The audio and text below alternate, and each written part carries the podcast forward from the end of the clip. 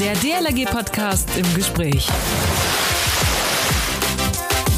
Wir sind im neuen Jahr angekommen. Wir schreiben seit ein paar Stunden das Jahr 2022. Was erwartet uns im neuen Jahr? Welche Herausforderungen stehen uns für die kommenden zwölf Monate bevor?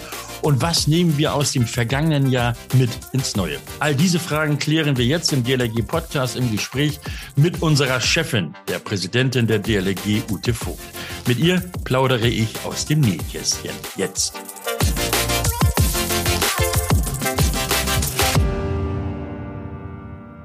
Frohes Neujahr und ein frohes neues Jahr. Natürlich auch in diesem Zusammenhang mein Moin Moin, Grüß Gott und herzlich willkommen.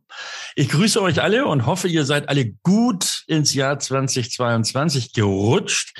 Hier im Studio freue ich mich und ich bin Achim Wiese und moderiere auch heute den DLG Podcast im Gespräch. Natürlich auch heute am Neujahrstag gilt, abonniert uns bei Spotify, iTunes und Co. oder auch einfach reinklicken auf unsere Website dlg.de slash podcast und dort empfangt ihr uns auch. Dort findet ihr auch alle Podcasts im Archiv. Heute im Gespräch mit mir frisch und munter unsere Präsidentin Ute Vogt. Ute, auch dir frohes Neujahr, ein frohes neues Jahr wünsche ich dir. Ja, moin Achim, Mensch, ein frohes neues Jahr wünsche ich dir und natürlich allen Zuhörerinnen und Zuhörern, auf dass es friedvoll bleibt, äh, dass uns äh, große Katastrophen erspart bleiben, dass alle immer gesund von ihren Einsätzen wiederkommen und vor allem, dass wir wieder schwimmen dürfen oh, und ja. äh, die Begegnungen wieder ganz normal werden und auch unsere Lehrgänge wieder in echt und mit Anfassen stattfinden.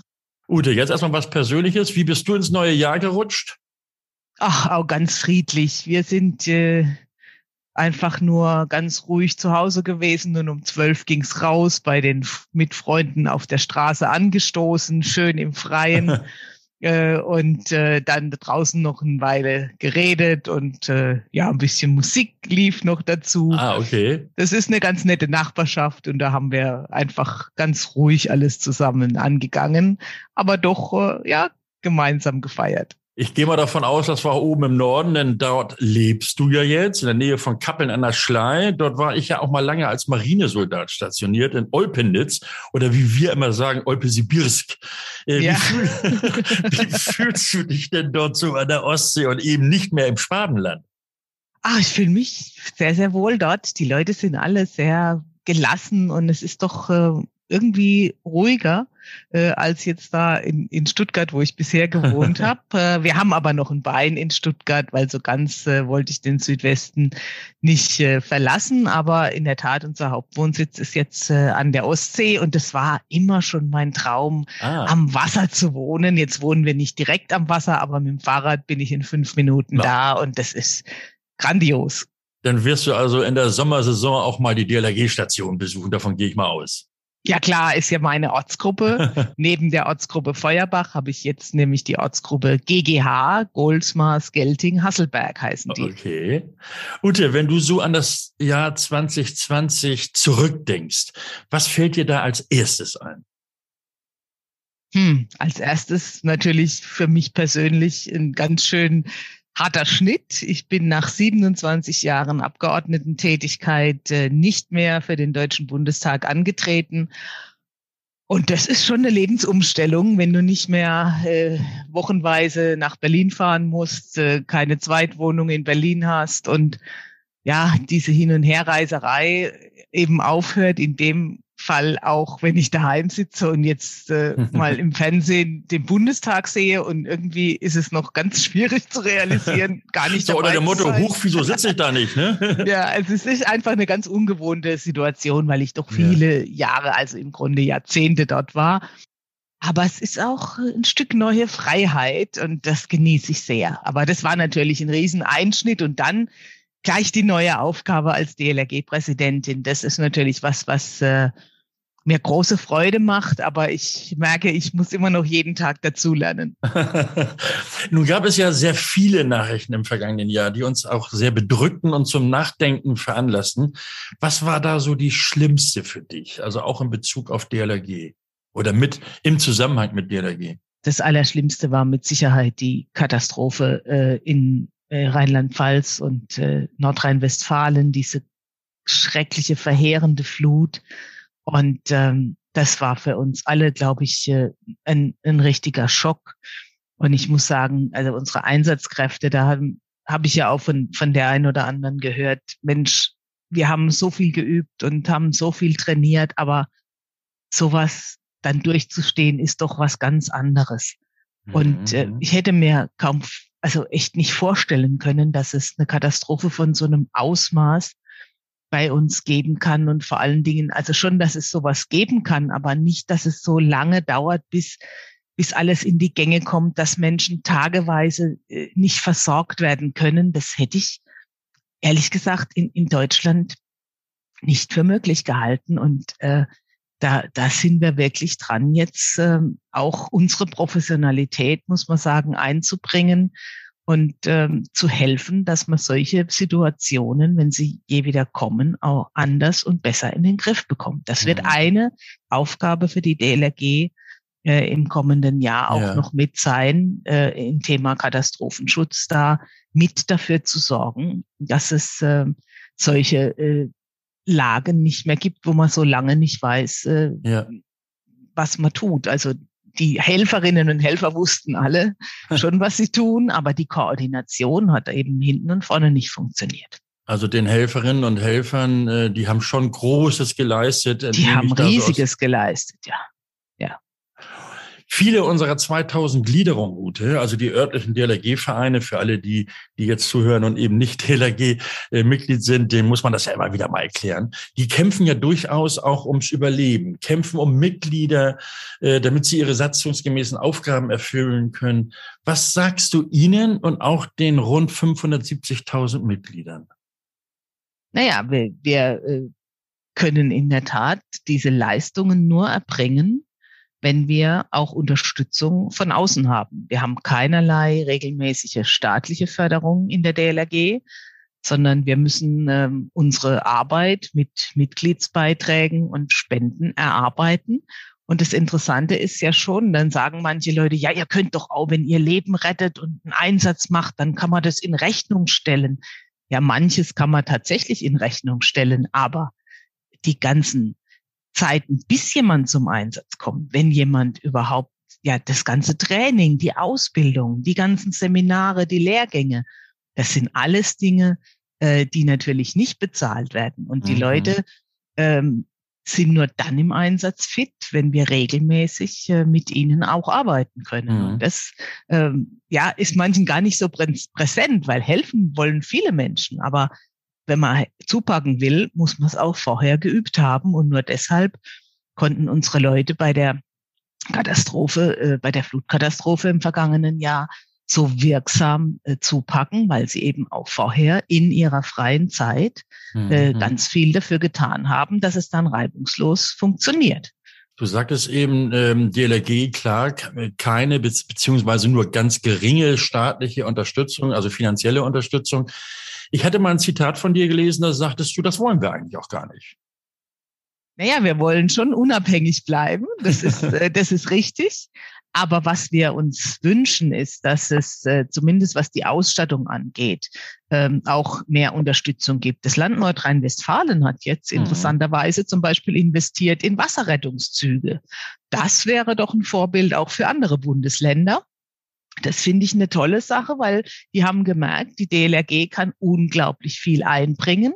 Also helfen wir auch, dass die Ausstattung stimmt. Also in dieser Hinsicht wäre das schon gut, wenn wir ähm, da mehr Unterstützung hätten, was die äh, zumindest äh, Fahrzeuge und ähm, äh, ja, Ausrüstung angeht. Ja.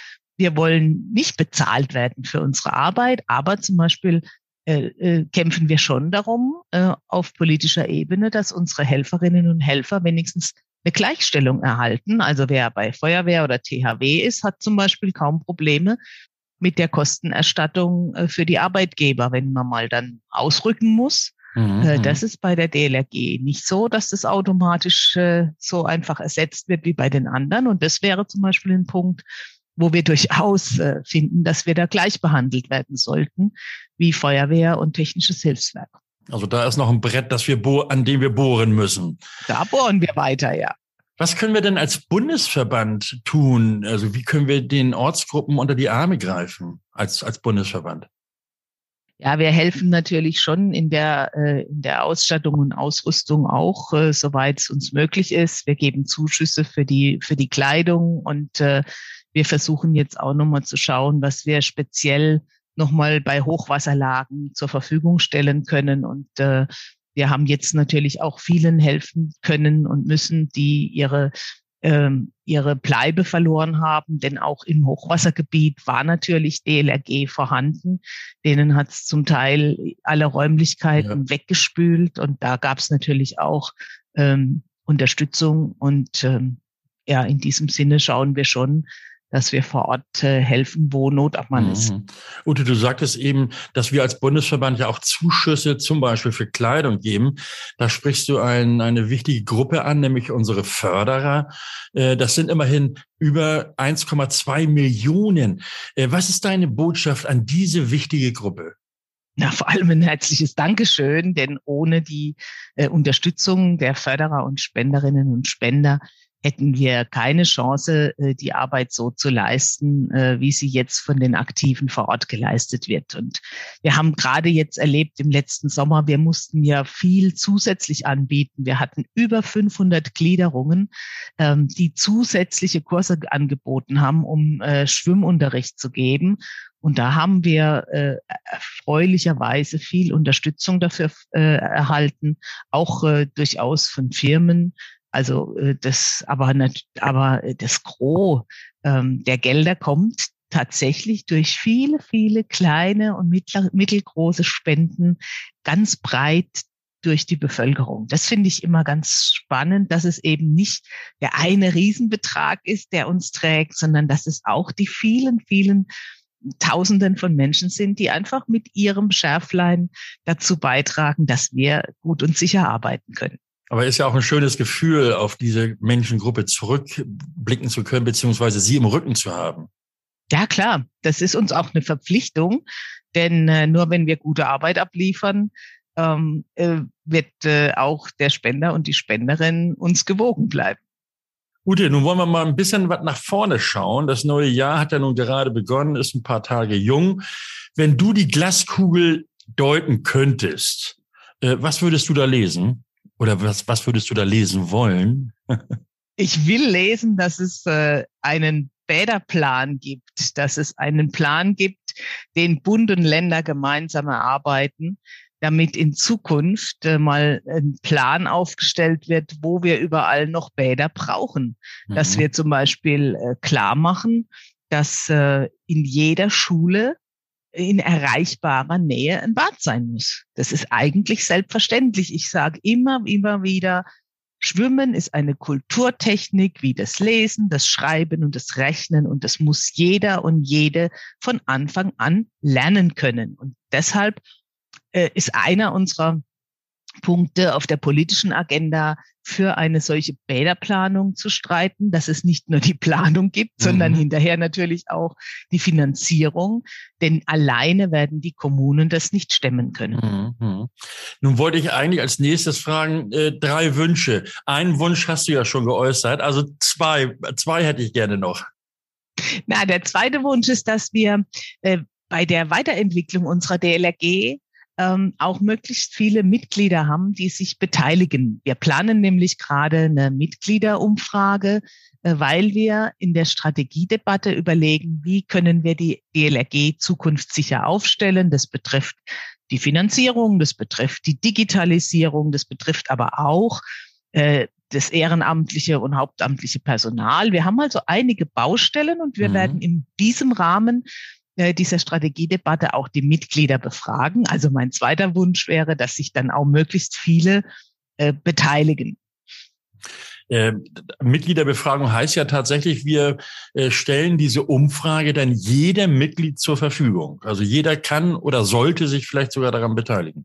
Ja, genau. Wir müssen mhm. noch schauen, wie wir am besten, mit welchem, über welchen Weg wir äh, die Leute dann am besten erreichen, weil wir ja kein zentrales äh, Mitgliederverzeichnis mhm. haben, denn die Leute sind ja in ihrer Ortsgruppe gelistet quasi und nicht ja. äh, zentral im Bundesverband.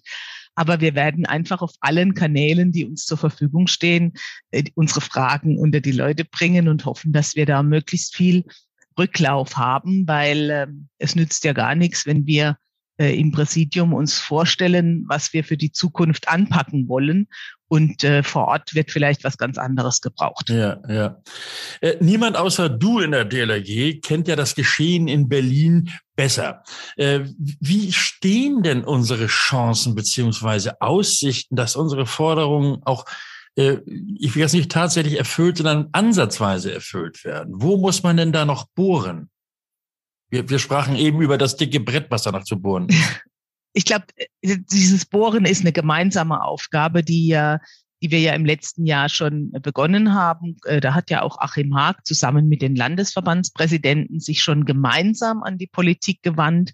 Und das fand ich einen, einen richtig guten Weg, zu sagen, wir machen nicht nur im Bund äh, zur Bundesebene und jedes Land für sich, sondern wir überlegen bei zentralen Forderungen, dass wir immer alle Länder gemeinsam mit dem Bund zusammen ansprechen. Denn äh, mhm. äh, sonst haben wir das Problem, dass immer einer dem anderen die Verantwortung zuschiebt. Ja. Und deshalb ist so die Herangehensweise, das Hand in Hand mit den Landesverbänden zu machen, äh, wie wir es letztes Jahr begonnen haben, die ist, glaube ich, äh, die vielversprechendste. Und dann ähm, gilt es natürlich, sich einfach aktiv einzubringen. Also das mhm. ist mein dritter Wunsch äh, zum Beispiel, dass wir, äh, äh, was den Katastrophenschutz angeht, äh, anders äh, wahrgenommen werden. Man hat in der Flutkatastrophe gemerkt, welche große Kompetenz bei uns vorhanden ist. Insbesondere auch die Strömungsretterinnen und Strömungsretter waren ja wirklich äh, sehr gefragt und, und bitter notwendig, um Menschenleben äh, dort zu retten.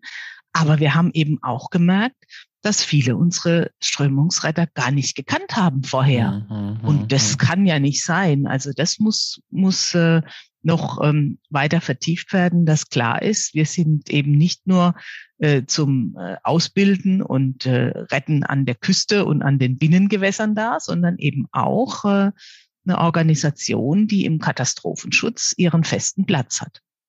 Drei Wünsche äh, hast du schon ausgesprochen. Wir werden mal gucken, wie wir daran arbeiten können, dass wir sie auch erfüllen bzw. umsetzen.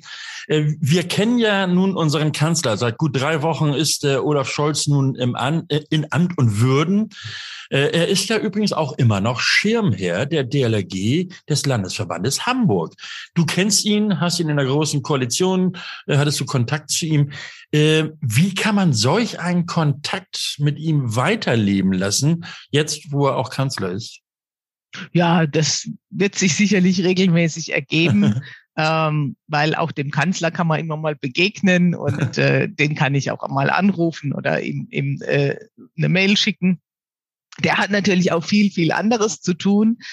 Aber ähm, Olaf Scholz bleibt uns mit Sicherheit gewogen, denn äh, er kennt die DLRG, er war ja auch schon öfter mal bei uns zu Gast, auch auf Bundesebene. Als wir in Hamburg damals ja. getagt haben, ist er mit uns Schiff gefahren, erinnere ich mich. Also dem ist die DLRG nicht fremd und wir werden natürlich auch weiterhin ähm, unsere Präsenz auf den Parteitagen äh, äh, beibehalten, wenn sie wieder äh, quasi live stattfinden. Live stattfinden, ja, äh, ja. Und zwar eben nicht nur äh, bei den Regierungskoalitionen, sondern auch äh, bei der Opposition. Also alle, alle Parteitage außer der AfD äh, werden wir äh, dann auch entsprechend wieder besuchen und dort präsent sein und unsere Anliegen auch den Delegierten äh, und den Verantwortungsträgern mhm. dort vortragen. Viele Vereine, Ute, möchten, dass wieder Sport betrieben werden darf. Also Schwimmvereine, dass sie wieder ins Wasser, in die Bäder dürfen. So natürlich auch wir, die DLRG, die Nummer eins in der Schwimm- und Rettungsschwimmausbildung in Deutschland. Viele sind geschlossen, dieser Bäder, jetzt auch wieder. Die Deutsche Gesellschaft für das Badewesen hatte Anfang Dezember eine Studie veröffentlicht, dass die Bäder, was Corona anbelangt, sicher sind. Was sagen wir als DLRG? Also da schlagen zwei Herzen in meiner Brust. Äh, ich persönlich würde aussagen, die Bäder sind sicherer als viele andere Bereiche in der Gesellschaft, in der äh, heute Veranstaltungen sogar stattfinden. Ja. Aber ich weiß auch, dass ich natürlich Mediziner an Bord habe, die äh, besonders äh, umsichtig sind und äh, uns möglichst abraten, äh, äh, irgendwie zusammenzukommen. Deshalb, mhm. glaube ich, braucht man so einen Mittelweg. Was ich äh, äh, weiterhin äh, sinnvoll fände, wenn wir die Bäder wenigstens nutzen könnten, um unsere Ausbildung zu stabilisieren.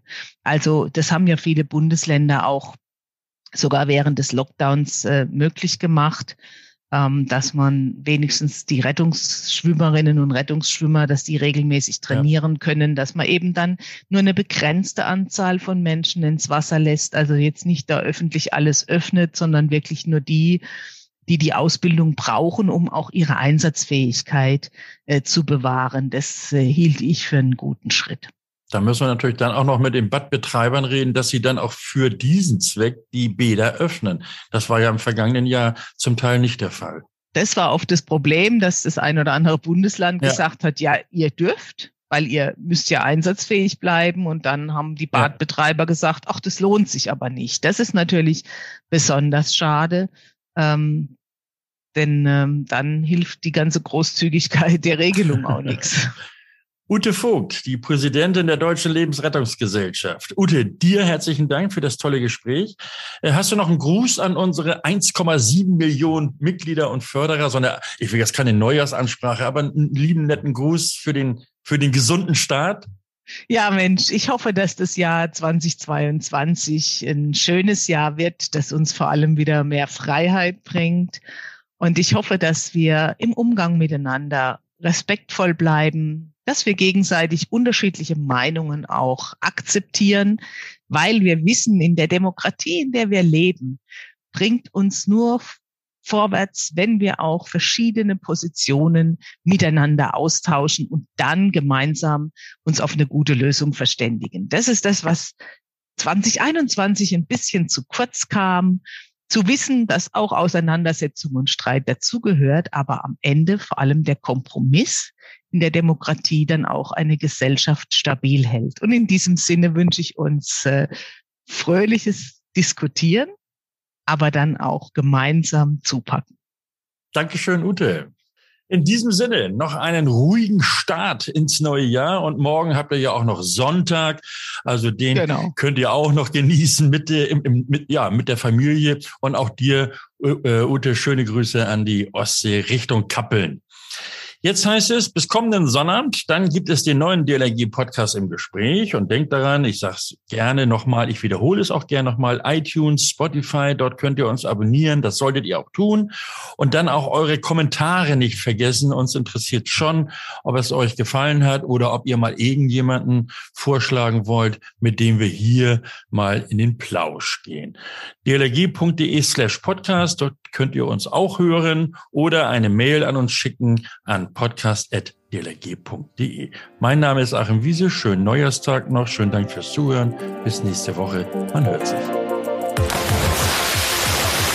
Der DLRG Podcast. Jeden Samstag eine neue Folge.